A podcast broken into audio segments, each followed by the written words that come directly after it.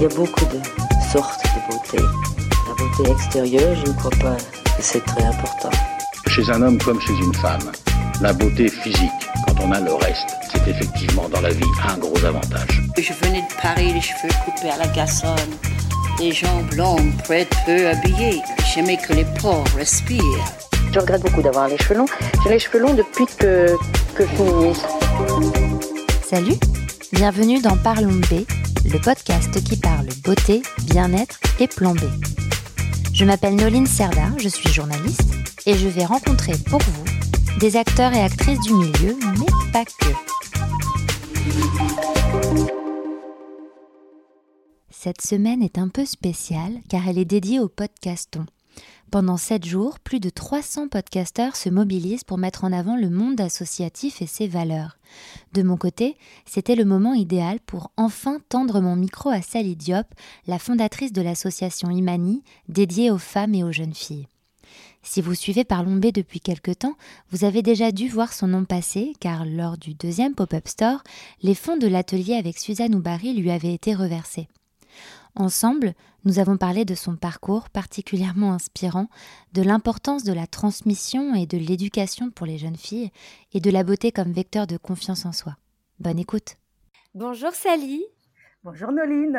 Je suis ravie de faire enfin ce, podcast avec toi euh, parce qu'en réalité, ça fait euh, quelque temps maintenant qu'on échange. Euh, pour ton association, parce que j'avais essayé d'y participer un tout petit peu avec Parlombé euh, et le, et le, pop-up qui avait été euh, créé euh, il y a c'était l'année dernière, je crois. Enfin, j'ai plus trop la notion du temps. Et en fait, là, si on se parle, c'est parce que j'ai été sollicitée par le podcaston, qui est un peu l'équivalent du Téléthon, mais version podcast, pour mettre en avant une association qui compte pour nous. Et évidemment que j'allais parler de, de, toi et de Imani. Donc, Sally, peux-tu nous dire qui tu es avec tes propres mots? Voilà, pour qu'on te connaisse un petit peu. Merci déjà Noline euh, de m'avoir sollicité parce que c'est vrai qu'on échange depuis pas mal de temps maintenant et puis moi ça me fait vraiment plaisir de pouvoir participer euh, à, ce projet. Euh, parler de moi en quelques mots, c'est difficile, mais, ah bah oui, justement, c'est l'exercice. faire l'exercice. Alors, donc je m'appelle Sally Diop, je suis née au Sénégal, je suis arrivée en France à l'âge de 4 ans. Au Sénégal, malheureusement, lorsque j'étais bébé, j'ai subi une mutilation. Ce qui a forgé, je pense, une grande partie de mon caractère. Arrivée en France, j'ai grandi à Meaux, à l'époque dans, ce qu'on appelait vraiment les quartiers difficiles, parce que c'était vraiment l'un des quartiers chauds de, la France. j'ai grandi dans un foyer polygame et comme beaucoup de jeunes, je dirais, euh, de quartier à l'époque, euh, bah, j'ai vécu tout ce qui est euh, discrimination, précarité, plafond de verre, je manquais de confiance en moi. voilà, ça a été très difficile. mais malgré tout, j'ai toujours voulu m'en sortir. Et je pense qu'il y a quelque chose qui a, qui a aussi été déterminant dans ma vie, c'est qu'à l'âge de 15 ans, on a voulu me marier de force et j'ai su dire non et j'ai réussi à échapper à ce mariage forcé. Et à partir de là, euh, je pense que inconsciemment, euh, parce qu'à 15 ans c'est jeune hein, pour se rendre compte, mais inconsciemment, euh, je savais que j'avais ma vie entre les mains, ma destinée entre les mains et que je pouvais m'en sortir parce que j'étais déjà dans un pays où j'étais protégée. De pouvoir dire non et de pouvoir malgré tout faire face et être protégée dans cette situation-là et de pouvoir ensuite m'en sortir par le travail. donc c'est vrai qu'au départ, donc moi j'ai un niveau BTS, j'avais du mal à trouver un emploi. j'ai eu des moments difficiles où je me suis remise en question et je suis partie très loin, en Australie, et euh, c'est en revenant d'Australie où je me suis plus posé de questions, où là-bas ça m'a vraiment boosté parce que c'est vrai que dans la culture anglo-saxon, voilà, on est assez dynamique. Euh, et j'ai rencontré une fille formidable qui me parlait de voilà confiance en soi, faut y aller, faut pas hésiter. Et, euh, et je me suis dit je reviens en France, je me donne une dernière chance. Et là petit à petit les portes se sont ouvertes à partir du moment où moi à l'intérieur de moi je me suis dit que je pouvais y arriver. je suis devenue entrepreneur dans l'événementiel. Et ensuite, j'ai mes petits frères qui, eux, avaient créé une association, m'ont sollicité pour les accompagner dans cette association qui aidait les jeunes de quartier. Euh, donc, j'ai été volontaire. À la suite de ça, j'ai été repérée par le maire. Je suis devenue euh, maire adjointe euh, déléguée à la jeunesse dans ma ville. Et huit ans plus tard, aujourd'hui, je suis vice-présidente à la communauté d'agglomération du Pays de Meaux en charge de l'emploi, l'insertion et la formation professionnelle. Alors, je retourne un petit peu en arrière. Quel parcours, quel parcours. Enfin, moi, je suis silencieuse. Je suis. je le connaissais déjà un peu ce parcours, ce qu'on avait échangé à l'époque quand on s'est rencontrés. Je t'avais interviewé parce que tu venais de gagner un prix et, euh, et, et, ça, et ça m'avait. Euh, enfin, je, bah, j'étais sans mots, quoi. Et là, je le suis encore. Donc, pardon, je te coupe, mais je, te laisse poursuivre ce, trajet incroyable.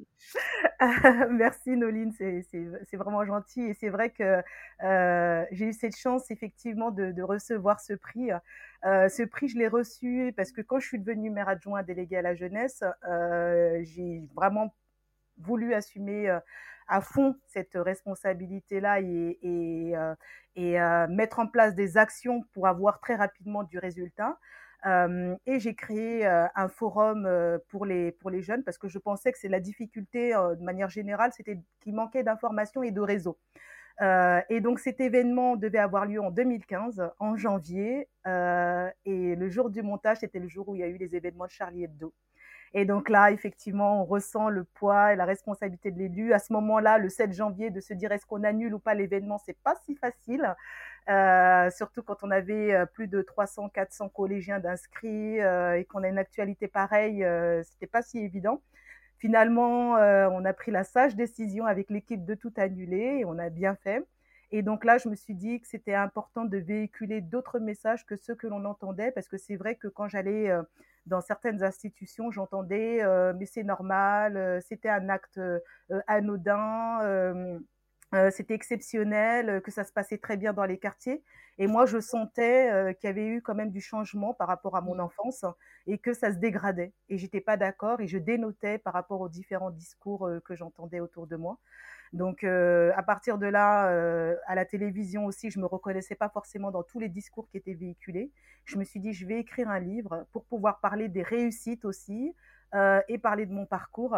Et dans ce livre, je pouvais pas juste raconter, parler en surface. Fallait que je raconte aussi tout ce qui était mon intimité, justement, les violences que j'avais subies, parce que je me suis dit que ça pouvait aussi servir à d'autres jeunes filles. Mmh. Et, euh, et, donc ce livre-là, je l'ai écrit sous forme de dialogue à ma fille imaginaire que j'avais prénommée euh, Imani euh, à l'époque. Et, et, donc c'est comme ça qu'est né mon auto que, que j'ai écrit mon autobiographie Imani. J'ai mis quatre ans finalement à l'écrire parce que faire un retour en arrière, ça a été vraiment difficile. Ouais, je me souviens quand tu m'en as parlé, et c'est vrai que tu avais même occulter certaines parties de ta vie pour te protéger, hein, évidemment. Et ça, c'est le, le, enfin voilà, c'est on a heureusement le, corps humain est parfois bien fait et le cerveau et on met des systèmes de défense, mais quand on va essayer de les rouvrir, c'est vrai que ça peut être très violent. donc je comprends que ça a mis du temps. Oui, oui, oui, complètement. Ça a été, c'est exactement ça. C'est que j'étais dans une forme de déni par rapport à ce que j'avais vécu. Et, et, au moment où je l'avais vécu, pour moi, c'était la norme. Avec le recul euh, et l'expérience et la maturité, je me suis rendu compte que effectivement, c'était pas euh, si normal que ça, et, euh, et, ça a été violent. Donc, euh, donc c'est pour ça que ça a été très dur. Donc j'ai mis beaucoup de temps à aller jusqu'au bout, mais je suis parvenue à aller jusqu'au bout. donc j'ai pu publier ce livre Imani chez Michalon.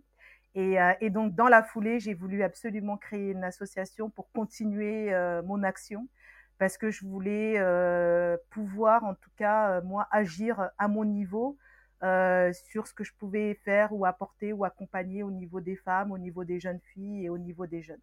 Donc voilà comme, comment est née l'association Imani en 2019. Oui, c'est ça, c'est que ton association Aimani, elle est dédiée aux femmes et aux violences faites aux femmes et aux jeunes filles. Et tu parlais que tu avais subi une mutilation dans ton pays d'origine, au Sénégal, mais, mais en fait, notamment l'excision est, est encore pratiquée en France de manière illégale, si je me trompe. Alors, j'ai pu échanger avec une spécialiste, notamment à travers le GAMS et avec des gynécologues récemment, avec toute la prévention qui est faite, et je l'espère, l'excision normalement est plus pratiquée en France. Mais les filles sont toujours les filles sont toujours en danger euh, dans le sens où euh, euh, eh bien, on les renvoie dans les pays d'origine pendant les oui, vacances ça, pardon, je me suis mal exprimée. Oui, voilà, okay. voilà. Mmh. C'est-à-dire qu'elles vivent en France, mais on les, renvoie, on, les, on les envoie dans les familles qui sont restées dans les pays et qui, là, pratiquent encore l'excision. Ouais. Exactement. Donc, elles sont, il y a une, une jeune fille sur trois qui serait encore à risque aujourd'hui, ces jeunes filles dont euh, euh, les origines euh, ont, des parents qui pratiquent, sont originaires de pays où on pratique encore l'excision. Euh, et encore le mariage forcé, le mariage non consenti est encore important. Et puis, bah, il y a toutes ces sortes de, de, de violences. Aujourd'hui, on parle encore beaucoup de féminicides, les viols, les viols conjugaux. Euh, voilà, donc nous, on est une équipe où on a tous vraiment des histoires, mais on a aussi des parcours qui font que ça résonne en nous, toutes ces, toutes ces violences.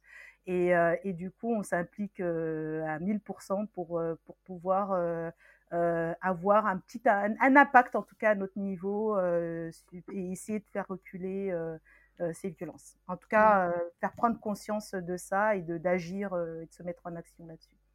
Et alors concrètement, qu'est-ce que vous faites? Est-ce que vous accueillez les, les femmes? Qu'est-ce que vous les, vous les, comment dire, vous les formez parfois? Qu'est-ce que, qu'est-ce que vous faites dans l'association Imani? Alors, donc, je vais vous raconter un petit peu la, la, l'histoire de l'association parce que ouais. ça, a, ça, ça, a évolué, ça a beaucoup évolué depuis, depuis le début. Et puis, euh, les événements font que euh, les choses euh, avancent et, et on met en place beaucoup d'actions.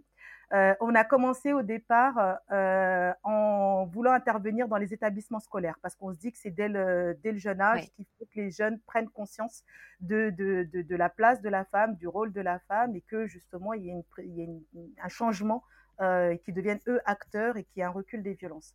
Euh, donc c'était en, en, 2019, on a été sollicité justement par des établissements pour venir et intervenir euh, dans les dans les classes parce qu'il y avait une enseignante notamment qui nous disait qu'il y avait une jeune fille euh, qui, euh, lorsqu'elle avait interrogé la classe sur euh, la place de la femme, lui avait dit la place de la femme est dans une cuisine. Donc ça l'avait un peu oh choqué d'entendre ça de la part d'une jeune fille en plus ces, oh. cette année-là. Donc on devait intervenir. Euh, moi, la psychologue, euh, le sociologue, la sociologue et un, prof de philosophie, on voulait les faire partir euh, sur une même ligne de départ, avancer et reculer en fonction de critères discriminants. de sexe, de genre, de, de, de, poids, de quartier, de voilà, et, et leur dire à la fin, bah, ceux qui sont le plus à l'avant en fait sont ceux qui sont le plus proches de leurs rêves. Mais qu'est-ce que vous avez fait pour mériter de réaliser votre rêve, un peu pour les pour les mettre en pour mettre tout ça en perspective avec la réalité. Euh, voilà.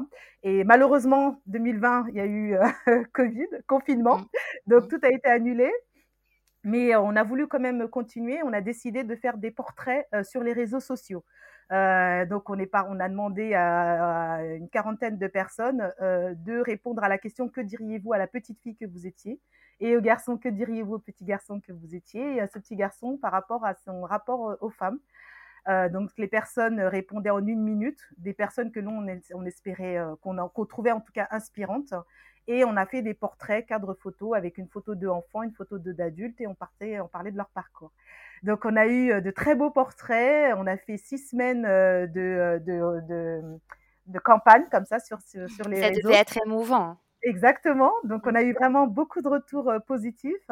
Et donc, suite à cela, euh, les personnes qui avaient joué le jeu disaient que ce serait bien qu'ils se rencontrent parce qu'ils avaient été touchés en plus. Et nous, on s'est dit, bah, autant créer un événement et un, un événement qui soit utile. Donc, ces portraits-là, on les a fait en roll-up, en physique.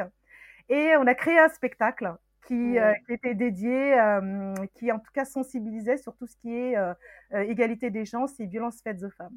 Donc ce spectacle est né l'année dernière. Et, et, donc il a eu un que j'ai pas pu aller voir. Voilà. Vous gentiment invité. Et il y aura deux dates. Bah, j'irai aux prochaines. Il y aura deux dates, c'est sûr. Mmh. Donc, euh, euh, suite à ce spectacle, euh, on a eu plus de 1500 personnes sur les premières représentations, dont 800 jeunes et voilà, des, adolescents de 13 ans, de quatrième pour la, la grande majorité d'entre eux, issus de quartiers prioritaires de la ville. Et d'après les enseignants, alors déjà les jeunes ont vraiment applaudi le spectacle, ce qui était vraiment génial. Et d'après les enseignants, il a eu un impact très fort auprès de ces jeunes. Donc, euh, on est en train de poursuivre l'action parce qu'ils nous ont sollicité pour pouvoir faire euh, une action globale sur l'année. Et donc là, on a décidé de créer euh, des spots, un concours de spots de prévention sur ces thématiques qui sont abordées lors du spectacle. Donc ça, c'est pour l'année prochaine. Oh, waouh, beau programme. voilà. Et dans le même temps, on accompagne les femmes. Et donc là, on démarre la semaine prochaine des ateliers de coaching qui vont durer sur à peu près six mois. Euh, ça va être des ateliers avec des coachs euh, certifiés Calliope qui vont aborder euh, ce qu'on appelle la pratique narrative pendant huit ateliers, une toutes les trois semaines. le principe étant de entre chaque entre les trois semaines que les femmes qui vont qui vont sur ces ateliers là puissent euh, faire des exercices, euh, accomplir des missions, des petits objectifs euh, pour les prochains ateliers et voir en elles quelles sont les transformations qu'elles vont ressentir et puis pouvoir les aborder, sachant que ce sont des ateliers qui vont se, qui vont se, qui se font en groupe de 10. Donc il y a la synergie individuelle, mais il y a aussi le, la synergie de groupe qui, qui va s'installer. Et dans le même temps, dans l'atelier, on, leur, on va leur offrir des petites prestations de soins, de bien-être, une conseillère en images. Euh, alors, faut pas oublier que l'objectif de ces ateliers, c'est de favoriser leur insertion professionnelle, bien sûr euh, leur euh, épanouissement personnel, mais également leur insertion professionnelle. Donc, le but, c'est vraiment de pouvoir travailler sur leur confiance, leur estime, se valoriser, savoir de quoi elles sont capables, euh, pour pouvoir euh, ben, mieux se vendre hein, quelque part. J'aime pas trop ce mot, mais se vendre lors d'un entretien d'embauche et, et, et, aller vers le poste de le job de leur rêve. Mmh. Et c'est important pour vous, justement, je rebondis parce que c'est un podcast beauté bien-être et, et, euh, et c'est important pour vous. Évidemment, j'aime beaucoup, vous avez parlé d'ateliers de pratique narrative et je trouve ça extrêmement intéressant et hyper important. Et aussi tous ces petits ateliers, tous ces petits à côté du, de, de soins et de bien-être, c'est important pour que les femmes prennent confiance en elles Oui, j'ai envie de dire, pour moi, c'est primordial parce que je pense que pour être bien dans sa vie, il faut déjà être bien à l'intérieur de soi. Euh, moi, je crois beaucoup à tout ce qui est, euh, euh, comment on appelle ça, la loi de l'attraction, etc. Mais je pense que ça vient, voilà, la pensée positive.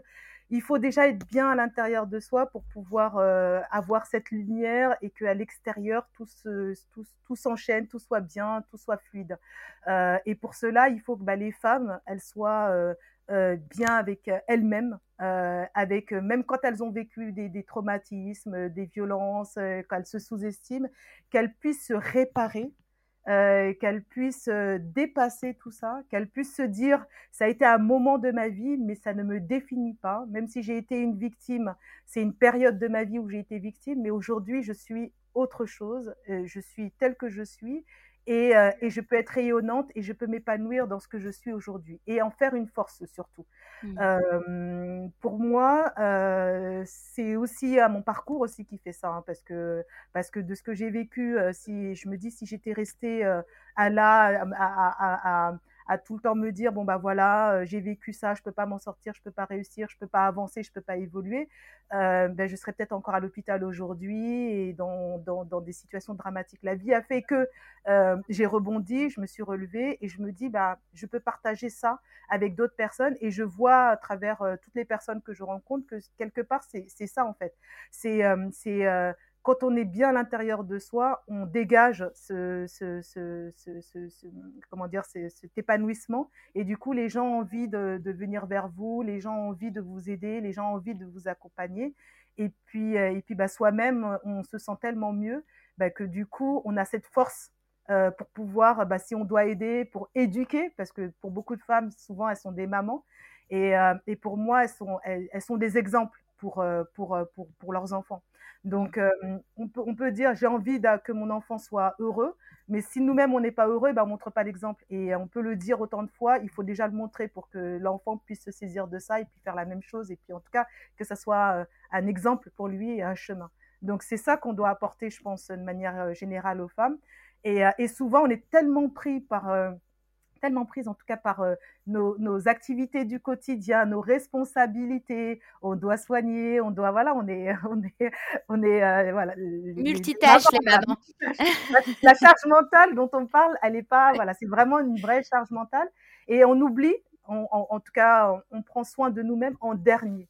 Et, euh, et c'est la grosse erreur pour beaucoup parce que bah, après on s'épuise et puis au final, quand on s'épuise, bah, si on tombe malade, et eh ben, on peut plus être là pour personne et, euh, et, euh, et c'est bon pour personne. Donc il vaut mieux d'abord s'occuper de soi, prendre soin de soi, euh, prendre du temps pour soi, pour avoir la force, l'énergie, pour assumer toutes nos responsabilités derrière.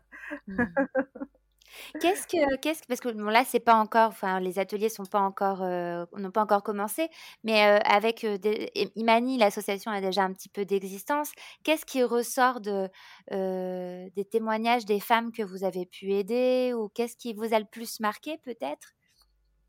Alors, nous, ce qui est, ce qui est, ce qui est intéressant, c'est que on accompagne quand même beaucoup de femmes euh, dans le sens où euh, on les a orientés directement vers euh, des structures euh, oui, il y a des choses concrètes d'urgence, voilà.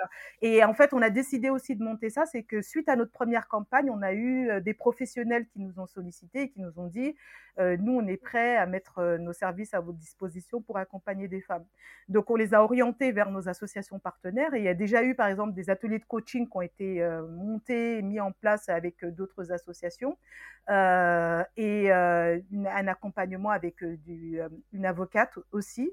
Et donc, euh, euh, on a des retours vraiment extrêmement positifs où, euh, où les femmes se disent, en fait, déjà, c'est parlant. elles peuvent s'identifier. C'est ça aussi, c'est intéressant. Et, et ça leur amène du positif, en fait. Donc, du coup, c'est vrai que pour la plupart, elles ont des parcours, elles ont des traumatismes tellement profonds qu'il faut beaucoup de temps. Et c'est pour ça qu'on a décidé de faire, de mettre en place ces ateliers sur la durée. Il faut mmh. beaucoup de temps pour se reconstruire on ne sait pas en, un atelier ou en, deux semaines euh, qu'on arrive à, se reconstruire. C'est sur de la durée. Et, euh, du coup, euh, bah, ces femmes-là, sur le, sur le moment, elles sont ravies, elles sont contentes, mais parfois, bah, certaines, ça va être, elles sont confrontées à la réalité, donc elles vont replonger parce qu'il n'y a pas de suivi derrière, ou il y a ce manque de, de, bah, de motivation qui va faire que ça va être difficile pour elle de, rebondir euh, quelques temps après. Donc, on a noté ça et c'est pour ça qu'aujourd'hui, on s'est dit, on va aller vraiment sur cette durée, donc vraiment créer une, synergie, une symbiose aussi entre les femmes pour que même euh, bah, un an plus tard, peut-être pourquoi pas euh, créer un événement où elles vont se retrouver, où elles vont se dire, bon, toi où tu en es au niveau de ton parcours, où elles vont pouvoir réseauter. Et puis, faut pas oublier que l'ambition d'Imani à terme, c'est de créer une plateforme en ligne pour les femmes euh, qui, seront vraiment, qui sera vraiment dédiée aux femmes, où elles vont pouvoir bah, s'entraider, échanger.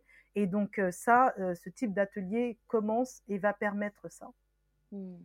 Comment est-ce que vous arrivez à, à, créer cette confiance? Parce que j'imagine que les, ces femmes-là sont, sont abîmées mmh. et que j'imagine le degré de confiance doit être très bas.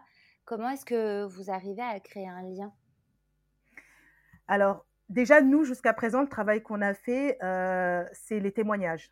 On ne mesure pas à quel point un témoignage est, euh, important et impactant euh, pour les femmes. Se dire qu'un tel a vécu la même situation, elle a réussi à s'en sortir, eh ben, c'est juste se dire que c'est possible en fait pour soi-même. Et du coup, parler de, comment cette personne a réussi à s'en sortir, qu'est-ce qu'elle a fait, qu'est-ce qu'elle a mis en place avec cette personne-là, euh, lors des groupes de parole, euh, lors des événements ou des, des, des, manifestations où moi, auxquelles je vais, et j'y vais avec souvent d'autres personnes qui, qui, qui, ont, qui, peuvent témoigner aussi de leur, de, leur expérience, eh bien, ça aide énormément les femmes. Et puis derrière, on a des, on a des groupes de chat euh, WhatsApp où on va, euh, euh, on va se communiquer des informations, des, des voilà, des, des, bonnes pratiques, j'ai envie de dire, pour, pour pouvoir se, se, se, motiver, pour pouvoir euh, se donner de la force, en tout cas, euh, entre les femmes. Donc ça, ça c'est le premier euh, moyen.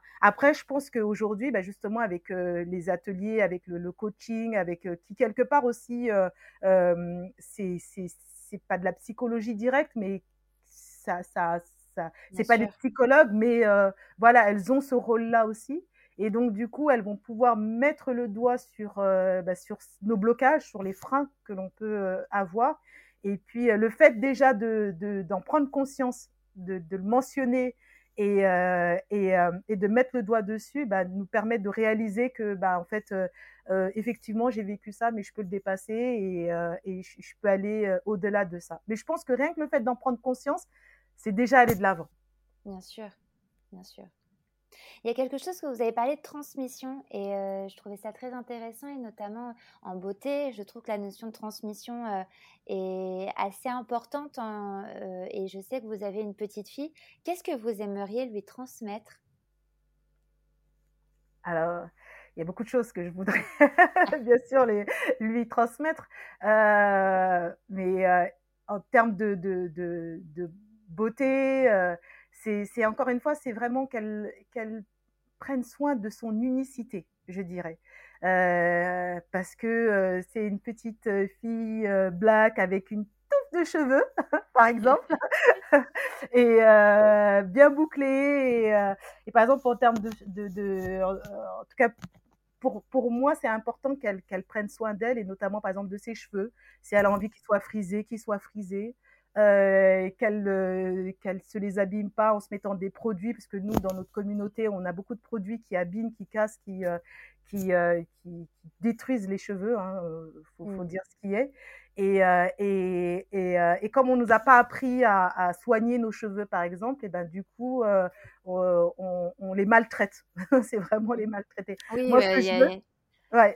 La, tendance de, enfin la tendance qui est pas une tendance, mais ce, ce, ce, cette influence euh, de lisser les cheveux et de pas de pas accepter euh, de pas accepter la, la, la le, son type de nature. cheveux est, est, est, est, terrible en fait. C'est se faire oui. beaucoup de mal et ouais, bien sûr. Moi, ce que j'aimerais, c'est que euh, elle puisse euh, faire ce qu'elle veut, qu'elle voilà, si elle a envie de les lisser, qu'elle les lisse. Si le lendemain, elle a envie de les boucler, qu'elle les boucle. Si le surlendemain, elle a envie de faire autre chose, euh, mais qu'elle puisse avoir le choix de faire des tresses, euh, de, tout faire. Et pas qu'elle qu se sente obligée d'être dans un code, euh, de respecter un code, en tout cas, euh, euh, par rapport, par exemple, à ses cheveux. Par rapport à elle, bah, forcément, qu'elle prenne soin d'elle, qu'elle n'ait pas d'addiction. ça, vraiment lui répéter euh, voilà, qu'elle fasse euh, attention, qu'elle qu'elle soit pas dans les dictats euh, du soit si, si elle a peut-être un peu trop de poids, que c'est voilà, c'est son corps, c'est son corps, qu'elle en mmh. prenne soin parce que c'est son véhicule hein, dans lequel elle va vivre toute sa vie. Donc il faut qu'elle soit heureuse dans son corps, euh, qu'elle accepte son corps tel qu'il est et qu'elle en prenne soin, qu'elle s'alimente bien. Euh, et, et c'est pour ça que je disais l'exemplarité, c'est-à-dire que tout ça passe par moi. Donc c'est pour ça que il faut déjà que moi je montre l'exemple, que j'essaye de, de, de, bien faire les choses, euh, euh, et, et, ensuite ça va l'inspirer et lui dire et se dire bah en fait bah oui parce que si je fais juste lui dire euh, non fais ça fais ça et que je fais tout le contraire bah ça fonctionnera pas hein. ça c'est clair. C'est certain, c'est certain. Quelle est votre quelle est ta vision de la beauté et du bien-être Sally à toi? Ah, S'assumer en fait, c'est s'assumer pleinement, quel, quel que soit euh, euh, son, sa, sa, la couleur de ses yeux, quel que soit notre poids, quelles que soient les couleurs que l'on aime. Si c'est du flashy, ben on y va avec du flashy, rouge, jaune, euh, tant qu'on le marie bien et que ça peut-être fasse pas. Et même si à la rigueur c'est euh, un peu trop, euh, ben c'est un peu trop pour d'autres, c'est pas grave. Tant qu'on est bien dedans, le principal c'est qu'on se sente bien. Voilà, moi c'est ça ma vision, c'est s'assumer entièrement.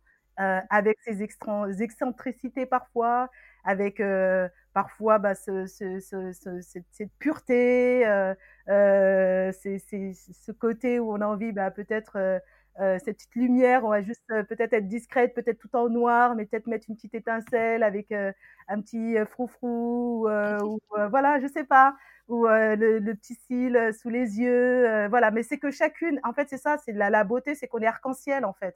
Donc il faut que chacune puisse se, se, se sentir à l'aise euh, et s'assumer telle que telle que telle qu'elle est en fait. Mmh. Ah, J'aime bien, c'est beau, c'est beau, c'est beau. Euh, J'ai deux autres questions et après j'arrête euh, de t'embêter. Euh, quel serait, quel est le, le meilleur conseil beauté et bien-être et ou bien-être que l'on t'ait donné? Le meilleur conseil, j'essaie de réfléchir. Ouais, on revient un petit peu à mon podcast, tu vois. Je me dis, oh, allez, tant qu'à faire, vu que je t'ai sous la main, autant que je te pose des questions aussi là-dessus. Euh, bah, en fait, je crois qu'on m'a pas forcément donné de conseils, hein, en fait. J'essaie de, de, de réfléchir et c'est vrai que ça manque. On se donne pas forcément de conseils parce que, en fait, où les conseils sont violents, en fait. Si faut souffrir pour être belle, ça, je trouve que c'est violent, en fait. On n'a pas besoin de souffrir, en fait, pour être belle. Non, c'est sûr. donc, donc c'est, et c'est souvent ce que j'ai entendu, en fait. Donc, donc oui, non, et puis non, sinon, voilà, c'est vraiment et confiance. Je pense que ça, c'est un. Voilà, c'est, je, me répète peut-être, mais c'est, je pense que c'est ça. On m'a, voilà, on m'a pas vraiment donné de, de conseils beauté. Directement. la dernière question, Sally, après je te laisse. À quel moment est-ce que tu te sens la, la plus belle et la plus confiante? Alors, en ce moment, souvent. Euh, ah, ah, oui, oui. Ah oui, non, mais en ce moment, euh, alors j'ai envie de dire, j'ai été tellement au fond du trou, euh, à l'hôpital, enfermée, sans choix, à rêver de devenir maman. Et aujourd'hui, je suis maman et je m'épanouis dans ma vie personnelle et professionnelle parce que je fais ce que j'aime au niveau du travail, au niveau de l'association et tout ça. Donc, euh, honnêtement, euh, je me couche le soir, j'ai la petite entre les mains, euh, je la berce, c'est mon meilleur moment. Et quand je me lève le matin, je me dis ah chouette, euh, souvent plus là aujourd'hui un rayon de soleil, euh, un jour de plus euh, où je vais pouvoir profiter de la vie et, et, et, de ma famille. Bah, du coup, non, en ce moment, je vous avoue que je suis très heureuse. Mais après, euh, il faut mesurer. Hein, euh, là d'où je viens, et souvent ça me revient. Hein, quand, quand je me sens pas bien, je repense juste à ce moment-là et je me dis ah là quand même, je suis, je suis en liberté. Et, euh, et j'ai une famille, j'ai une petite fille en plus qui, qui vient toujours me faire des petits bisous et tout ça, donc qui me donne beaucoup de joie. Et, euh, et, en plus, je me suis mariée, j'ai un mari formidable qui me soutient dans mes projets. C'est pas évident parce que je suis très occupée et très prise. Donc, euh, donc ouais, donc euh, non, je suis, je suis très heureuse. Ah, ça se voit. Vous, vous, vous l'entendez, mais vous la voyez pas, mais elle rayonne. Elle a un sourire, euh, c'est impressionnant. c'est même, moi, je trouve ça, je trouve ça fabuleux. J'ai, en fait, j'ai une dernière question pour finir, mais comment est-ce qu'on peut faire pour aider Imani? Est-ce que si on en que comment de l'extérieur on peut apporter son soutien à l'association? Alors, bah avec, euh, ça serait vraiment avec grand plaisir. Il ne faut pas hésiter à nous suivre sur les réseaux et aller sur notre site internet. Bah, bien évidemment, la, première chose, hein, on cherche euh, des dons. Euh, donc, ne pas hésiter à nous faire un don sur notre site internet euh, www.imani-asso.com. Euh, et puis bah, suivre nos actualités parce qu'on fait plein de trucs. Et puis euh, le spectacle, justement, on va refaire plein de dates euh, d'ici la fin de l'année. on donnera les actualités sur les ateliers. On mettra les témoignages des femmes qui sont d'accord pour témoigner. Donc comme ça, du coup, ça sera vraiment parlant pour tout un chacun. Et puis et on mettra au fur et à mesure nos actualités pour dire comment que les personnes peuvent nous accompagner. D'accord. Et eh ben c'est bien noté. Merci infiniment pour ton temps, Sally. Merci, Noline. C'était un plaisir. Bientôt. À bientôt. Au revoir. Au revoir. Merci d'avoir écouté cet épisode. Je vous encourage à visiter le site www.podcaston.org pour découvrir d'autres associations mises en avant dans d'autres excellents podcasts. À bientôt.